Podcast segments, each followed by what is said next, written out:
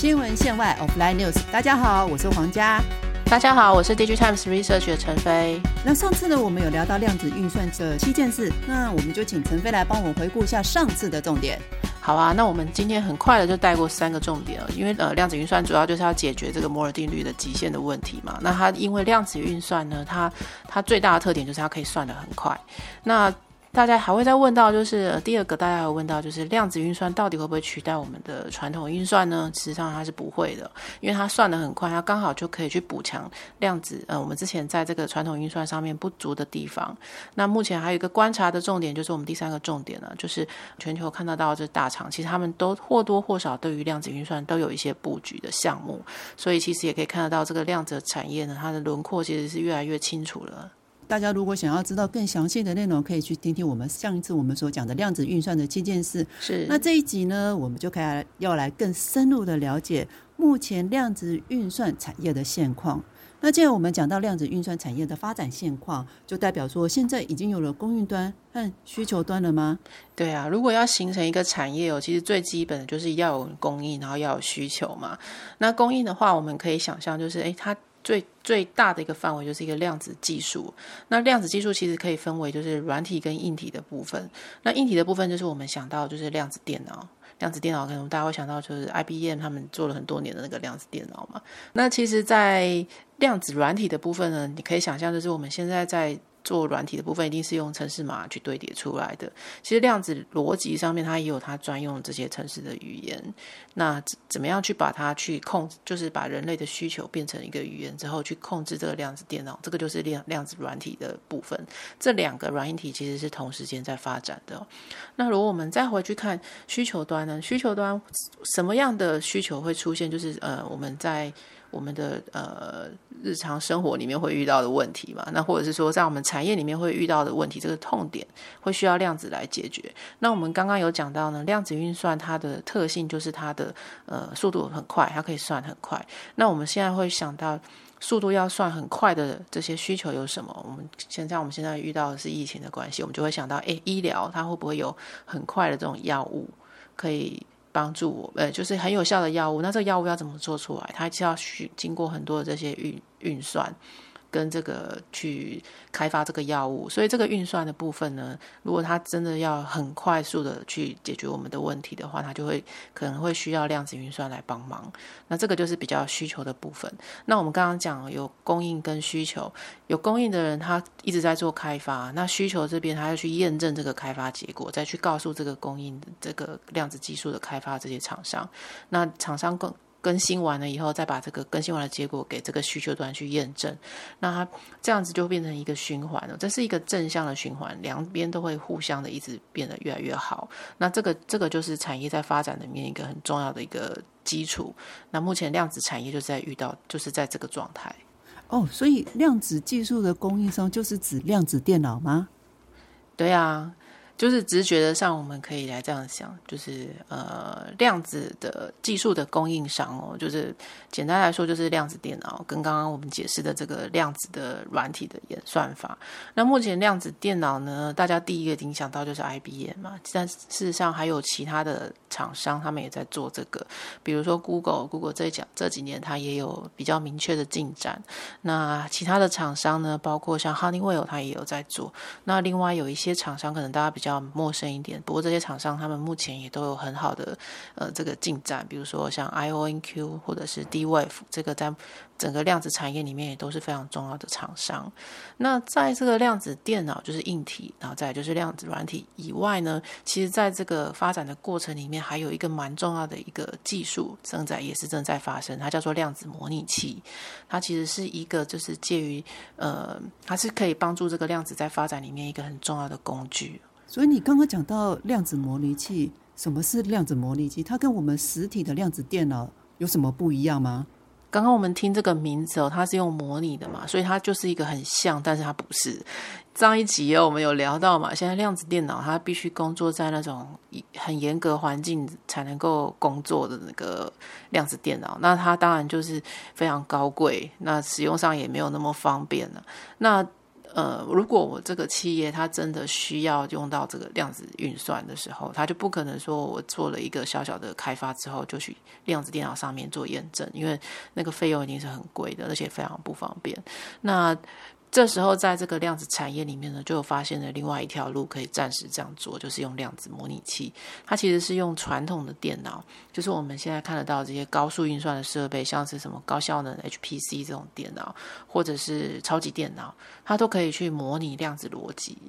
所以，它就是厂商，如果他呃这个企业用户他去开发了一个量子的任务，他可以先把这个任务放在量子模拟上模拟器上面去做运行、去做验证。那等到开发比较接近完成的时候呢，再把这个任务放到量子。深圳的量子电脑上面去做最终的结果验证，那这个在整个开发的成本上来讲就会呃少很多。那当然也是利用现有的资源的。那另外一个也觉得还可以再观察，就是说量子模拟器哦，它其实在即使以后量子电脑已经比较普及了之后呢，它其实也还是会存在的。大家可以想象，就是呃在半导体领域里面啊，如果大家在开发这个。电路的时候，它不可能开发完之后就拿去做这个晶圆，然后开成晶片嘛，因为他们那个开发成本太贵，所以它在这个半导体领域就有一个产品叫做 EDA 这种自动化的设备，它就是一套模拟系统。但量那半导体已经发展了几十年，这套系统也还是没有不见，它还是一个很重要的工具。那未来量子电脑呃里面的这个量子。产业里面呢，量子模拟器应该也会扮演类似的角色，所以目前整个产业里面呢，量子模拟器这件这一个这一个方向呢，也还是量子技术里面一个蛮重要的一个发展重点。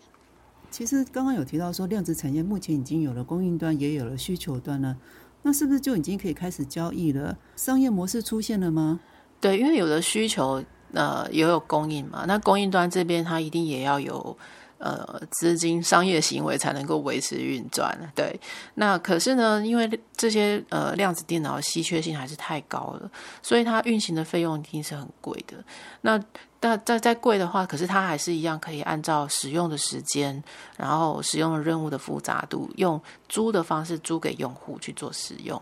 那目前它也不可呃，就因为它这个在目前全球来讲，有真正有量子电脑这个实验室的。地方还是很少，所以比较远的这些企业用户，比如说像我们台湾要使用，我们附近也没有量子电脑的实验室，我们就可以透过远端的方式连到，比如说 IBM 的实验室去做那个量子运算，然后做完之后再把这个任务带回来送回来，透过网络的方式送回来。那这种远端存取的方式，其实大家一定不陌生，它就是。云端运算的运作方式，它透过呃一个就是远端存取的方式去短暂的租用一个服务，然后再把这个服务的结果拿回来。这个就是目前量子运算哦，它比较正在进行的这个商业的状态。这样子，刚刚讲到了云端运算，所以我们就不能漏掉现在在公有云业者这些科技巨头，他们应该不会错过这一波量子的商机吧？啊，对，因为我们刚刚聊到量子运算嘛，其实量子运算现在最极致的代表就是这些公有云的业者，他们呢，他们其实在这个量子产业里面哦，其实我们观察它应该也是蛮重要的一个角色。怎么说呢？因为量子运算的这些我们刚刚提到的这些供应商，他们还是比较少数的单位。那它很重要的在开发的过程里面，它很重要的一件事情就是它开发结果一定要有人去验证，所以它一定要。想办法把它的技术落地到某个地方去做验证。那怎么样去找到这些客户呢？其实最好的一个方法就是放到公有云平台上面。公有云平台，我们可以把它想象，它就是一个超大的百货公司，它里面有卖 AI 的服务啊，也有卖 IOT 的服务，也有卖大数据的这些服务。那他们所有的这些科技，现在目前想得到这种传统。运算的这些服务项目，其实，在公有云平台上面都已经非常完整了。那这些用户、这些服务所用的这些用户，其实就是量子运算可能会用到的用户。所以，这些量子运算的供应商，他们也会希望把自己的产品放到公有云平台上。那刚好，这个远端存取的机制，就是公有云平台一个运作的最基础的方法嘛。所以，他们刚好就可以把这个量子运算的服务变成公有云平台上面的一项服务，让他们去维护。然后再来就是，它可以透过公园平台去去找到他们可能的呃这个潜在的用户，让这些真正有高速运算需求的企业用户，在这个公有云平台上面就可以找到他们需要的量子技术，去满足他们的需求。所以整个来看呢，公有云平台它就有点像是一个媒人的角色、媒合的角色，它可以去帮这个量子。运算的技术的供应商去找到他可能的客人，那这些企业用户真的有高速需求的话，他在公有云平台上面，除了原本的这些高速运算的服务以外呢，他也可以去尝试使用量子运算来解决他们的问题。这个就是目前在呃公有云平台上面跟这个量子运算的距离。哦，所以他们除了当量子媒人之外呢，我们还可以看到哪一些商机呢？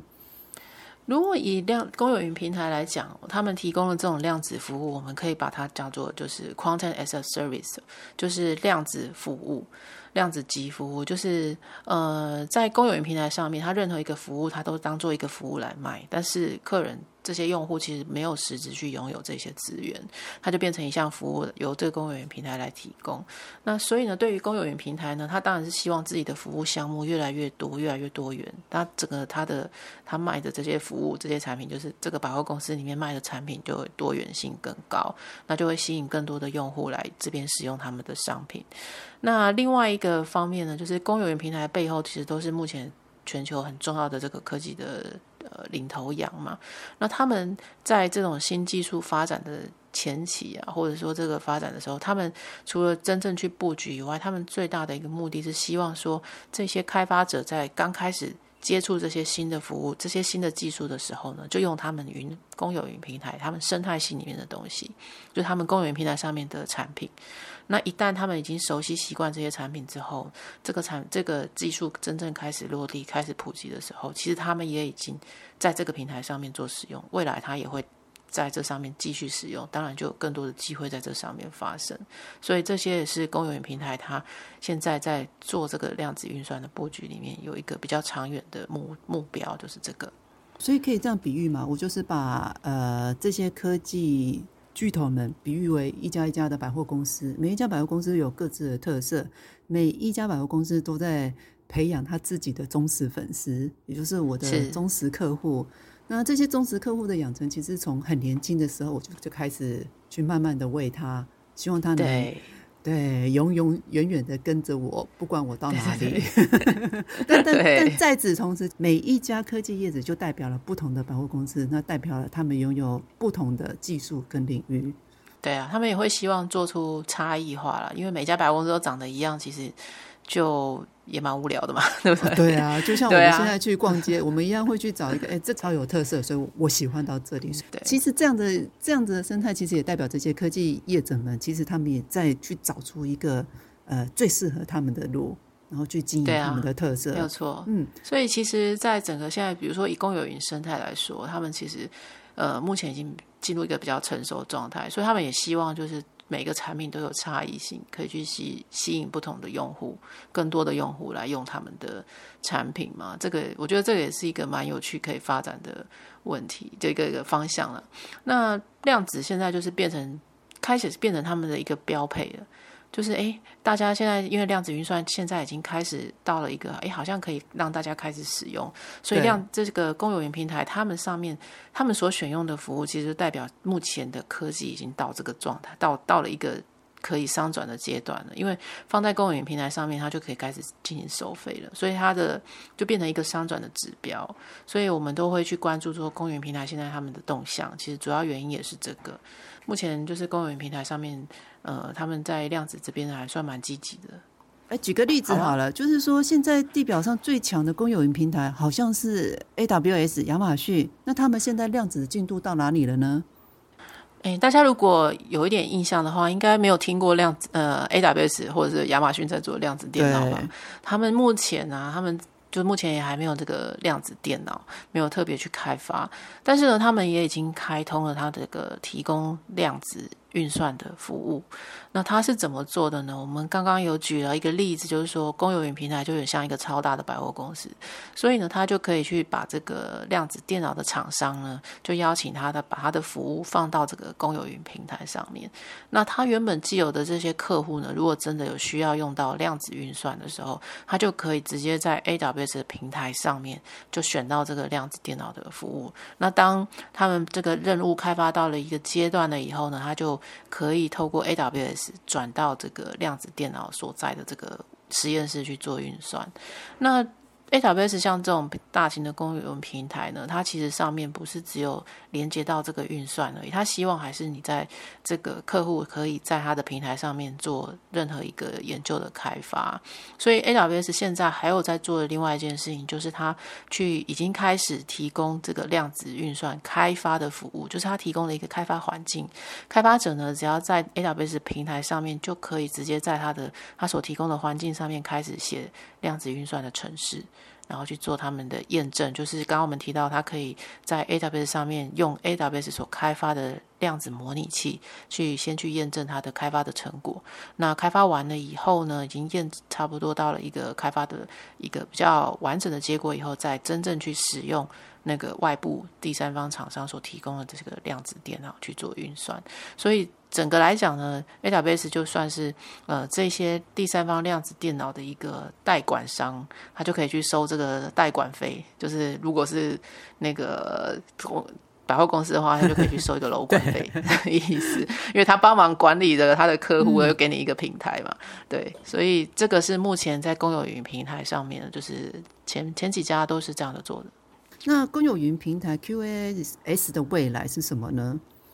呃，公有云平台上面他们所提供的这个量子服务，就我们的观察，其实它是一个蛮重要的一个角色，就是公有云平台啊，它在这个。未来量子发展上面，那主要的原因就是因为过去这这些这十年左右吧，这个公有云平台它的发展上面已经发展到一个比较成熟的阶段，它上面已经累积了无数个这种就是传统运算所累积出来的最新科技。就刚我们有聊到，就像呃大数据。的相关技术，或者是物联网的技术，或者是 AI、machine learning 的技术，其实，在公有云平台上面都已经有很完整的这些方案。